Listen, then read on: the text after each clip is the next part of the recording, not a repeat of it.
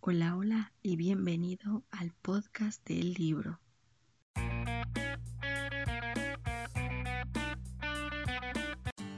Hola a todos, bienvenidísimos a otro nuevo podcast y sí, este es de una reseña del libro que Dios mío, el libro fue una cosa impresionante, me encantó, muy divertido. Entonces no me distraigo más, un dueto oscuro de Victoria Schwab. Y antes de comenzar, sí, ya saben, les traigo la ficha para que puedan comprar el libro. Así lo encuentran como un dueto oscuro de la autoría B.A. Schwab. Eh, ella eh, lo tiene por editorial POC. Entonces sí les recomiendo que ahí lo chequen si son de aquí de México. Si son de otros países, pues sí, nada más ojo con eso, ¿eh? Porque tengo entendido que algunos libros de la autora, a veces eh, dependiendo de los países, los publican en diferentes editoriales. Entonces nada más chequen eso para que no los vayan a sorprender. Eso por, bueno, por ese lado, ¿no? Ahora, un dueto oscuro, ¿de qué rayos trata? Bueno, la historia sigue a Kate en este tema de que se fue de Verity después de lo ocurrido con su padre, ya no quiere saber nada de la ciudad. Sin embargo, todavía eh, llega a pensar en August, sobre todo porque, bueno, en la ciudad de Prosperity, ella lo que hace es ser cazadora de monstruos y pues lógicamente no pues estar tanto tiempo cerca de ellos pues hace que no pueda olvidar todavía a este chico. Este chico que sabemos que no no es un chico en realidad es un monstruo un tsunai y a pesar de ello hay algo entre esos dos que, se puede ir palpando conforme avanza la historia. Eso por el lado de ella, por el lado de él, vemos que August tuvo que tomar el lugar de Leo dentro de lo que son, eh, ahora sí que las ciudades y los pueblos de Verity. ¿Por qué? Porque tras la muerte de Callum Harker, bueno, él ahora sí que se ha visto en la necesidad de proteger a los humanos, los pocos humanos que, que están intentando pasar de ciudad norte a ciudad sur, porque efectivamente lo que son los Kursai y los Malkai se están saliendo de control, están muy locos, se están matando y pues tiene que ver cómo ayudarlos a la par de que está haciendo todo lo posible por no perderse, por no perder este trozo de esencia que todavía desea ser humano va a lograrlo, pues vamos a ver cómo le va. Por lo pronto les digo, eso sería un resumencillo acerca de la historia. Ahora, ya yéndome a lo que es el libro, cómo llega él. Como les comentaba, pues yo este, lo que es una canción, este, una canción salvaje. Yo eh, la empecé a leer gracias a que me recomendaron el libro, me lo recomendaron. Era un evento ah, en donde vino la autora aquí a México y algunas compañeras me decían, no, pues mira, lee lo que no sé qué, está muy bueno. Lo leí, me gustó, me gustó muchísimo. Y de ahí es de donde pues ya me pasé, ¿no? Ahorita a un dueto oscuro. La verdad es que el final del primer tomo sí me sacó un montón de onda. Por eso dije, tengo que leerlo, o sea, a fuerza tengo que leerlo. Y pues por fortuna ya, ya tuve ahora sí la posibilidad de tocarlo. Ahora, yéndome a técnicas narrativas, la verdad es que la historia no tengo ni un solo pero en ese punto, ¿eh? sinceramente. Eh, la autora sigue haciendo muy buen trabajo al momento de describir las, este, las historias de los personajes, los trasfondos, su misma personalidad. Nada que quejarme por ese punto. Sin embargo, sí hay un detallito que me gustaría eh, nombrar.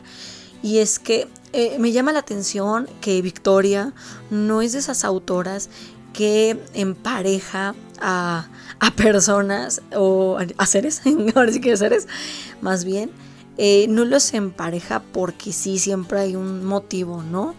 Y eso por un lado, y por el otro me llama mucho la atención que los seres que empareja eh, siempre tienen un montón de, problemas a superar, pero, pero de verdad una cantidad ingerente de problemas a superar que llega un momento en el que dices, de verdad se va a acabar el sufrimiento y toda esta locura para todos ellos, o esto solo es el comienzo de algo más la verdad es que sí, te deja pensando mucho, la verdad. Eso por un lado, ¿no? Les digo, entonces, este, sí, en cuanto a personajes, sí siento que esta mujer que Bárbara se vuela la barda en cuanto a sus motivaciones, el factor tensión que se carga cada uno por culpa de las decisiones que toma, las consecuencias que tienen que afrontar, les digo, todo eso muy bien hecho. Yo no tengo de verdad ningún solo pero en cuanto a ese tema. Eh, la verdad es que el ritmo, el estilo es muy amigable con el lector. No van a tener ningún problema al momento de leer el libro porque se adapta muy bien, ¿no? Para lo que es la lectura rápida, que pues lógicamente, ¿no? Distinga lo que es este, la juvenil, ¿no?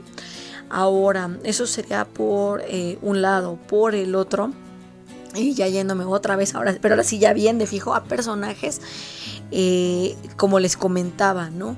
El tema con, Kate, así que por el lado de ella, es que bueno, ella está en Prosperity, eh, aunque no buscaba amigos, ha estado empezando a juntar con personas y se ha empezado a hacer ciertos lazos con ellos, que sí, poco a poco le muestran que ella no puede estar sola todo el tiempo, también necesita estar con otros como ella, este, pero aún así se nota este factor em, de que todavía piensa mucho en el pasado, ¿no? ella todavía eh, llega a recordar lo que le hizo a su padre, lo que hizo con Sloan, lo que hizo con August, todo eso todavía viene a su mente y, lógicamente no la deja, ¿no?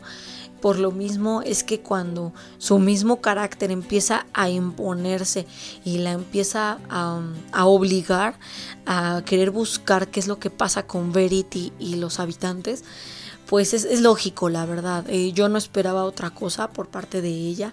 Como les digo, sobre todo por el tema de que ya con todo lo que había vivido, o sea, era casi lógico que esta mujer iba a terminar, ahora sí que haciendo lo que hizo y buscando respuestas, ¿no? A lo, a lo que ocurre ahí.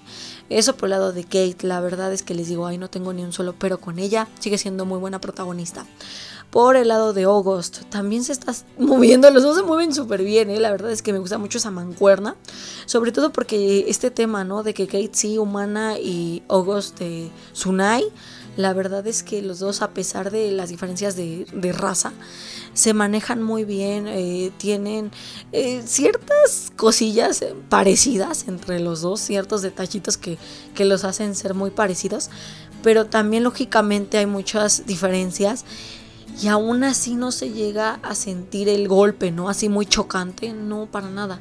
La verdad es que los dos se mueven muy bien. En el caso de August, seguimos viendo que aunque quiere llevar el estandarte de Leo, eh, de todos modos se sigue mostrando esa pequeña porción de él que quiere ser humana, ¿no? Que quiere seguir pasando como humano, quiere vivir tranquilamente y no quiere matar a nadie me gustó, les digo, me gustó muchísimo. Eh, se sigue viendo esa convivencia entre él y, este, las personas de Verity, sobre todo de la ciudad sur. Se sigue viendo todo este tema de, de su manejo justamente de la música, el tema del violín, ahora cómo lo usa, todo eso. La verdad es que la autora profundiza muy bien en eso.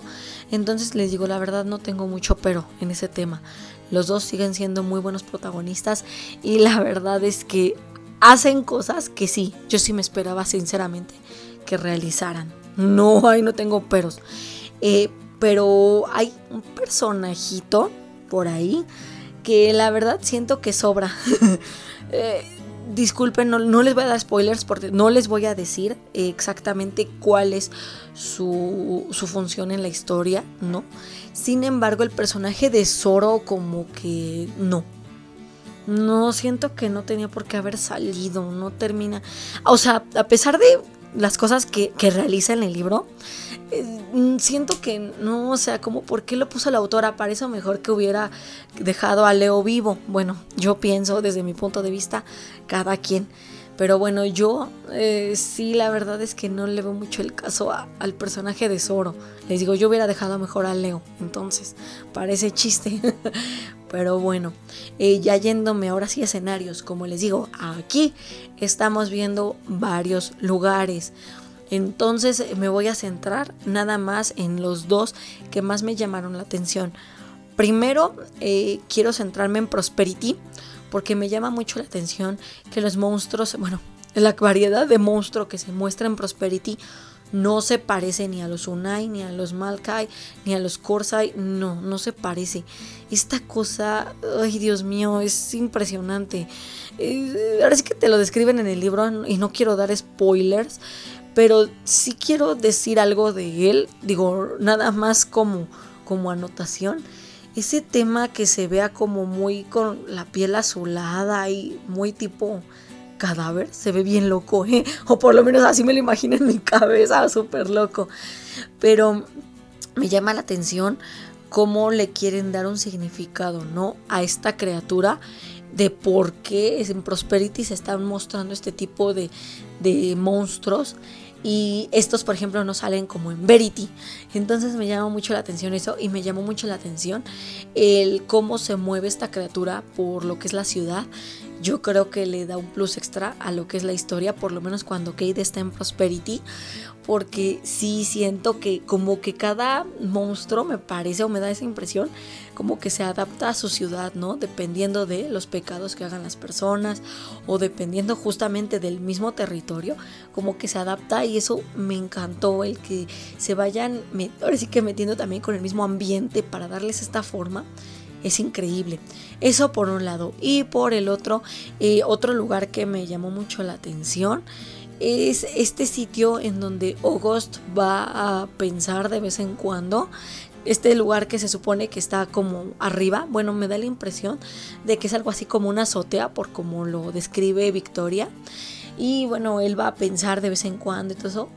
Más que por el lugar, por lo que él llega a sentir y experimentar en este sitio. Por eso me llamó mucho la atención este ambiente.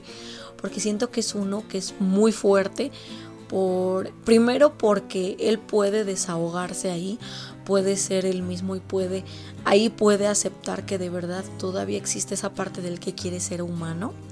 Por un lado y por el otro por lo que llegas a, a darse, ¿no? En este sitio. Entonces, ojo con estos lugares, les digo, están muy buenos y sí, son importantes. Y bueno, hasta aquí llegaría mi reseña acerca de un dueto oscuro. Ahora, ¿qué calificación le doy al libro? Yo le doy un 4.9 de 5. ¿Por qué le estoy dando esa calificación? Como les comentaba, ¿no? Este tema de que siento que ah, este personaje es oro, como que siento que sobra. Eso por un lado. Y por el otro, algo que a mí no me convenció del todo fue el final de algunos personajes. No puedo, lógicamente, dar da detalles por el tema de los spoilers. Sin embargo, sí quería decirlo. Mm, siento que hay personajes que no. Mm, no me gustó el final que se les dio. Hay unos que sí, definitivamente ese era el final que debían de tener, no podía quedar de otra forma. Y hay otros que no. Siento que se podía haber dicho un poco más de ellos o que se podía haber explotado un poco más de ellos, pero bueno. Ese es mi punto de vista, ustedes ya dirán qué piensan. En fin, ahora, aquí abajo acuérdense que están mis redes sociales para que chequen el contenido que estoy compartiendo mío y de otros autores. También aquí abajo encuentran mi página y mi canal de YouTube para que vean lo que yo estoy subiendo a la web. También por aquí en descripción pueden hallar mi PayPal, mi Patreon y mi Coffee para que me ayuden. Ya saben que toda ayuda es muy importante y se aprovecha al máximo. No dejen de seguir el programa, ya saben que yo les estoy trayendo ahora sí que muchas reseñas de libros. Pronto también voy a estarles trayendo comentarios acerca de series de fantasía y tal vez también acerca de películas de fantasía. Entonces no dejen de estar checando todo eso porque sobre todo si son de los que les gusta todo esto de, historias este, súper llenas de ficción, eh, con mucha acción, eh, mucho misterio, romance y demás, yo voy a seguir trayendo todo eso para ustedes. Ahora sí, me despido. Cuídense y que tengan un excelente martes. Nos escuchamos después. Adiós.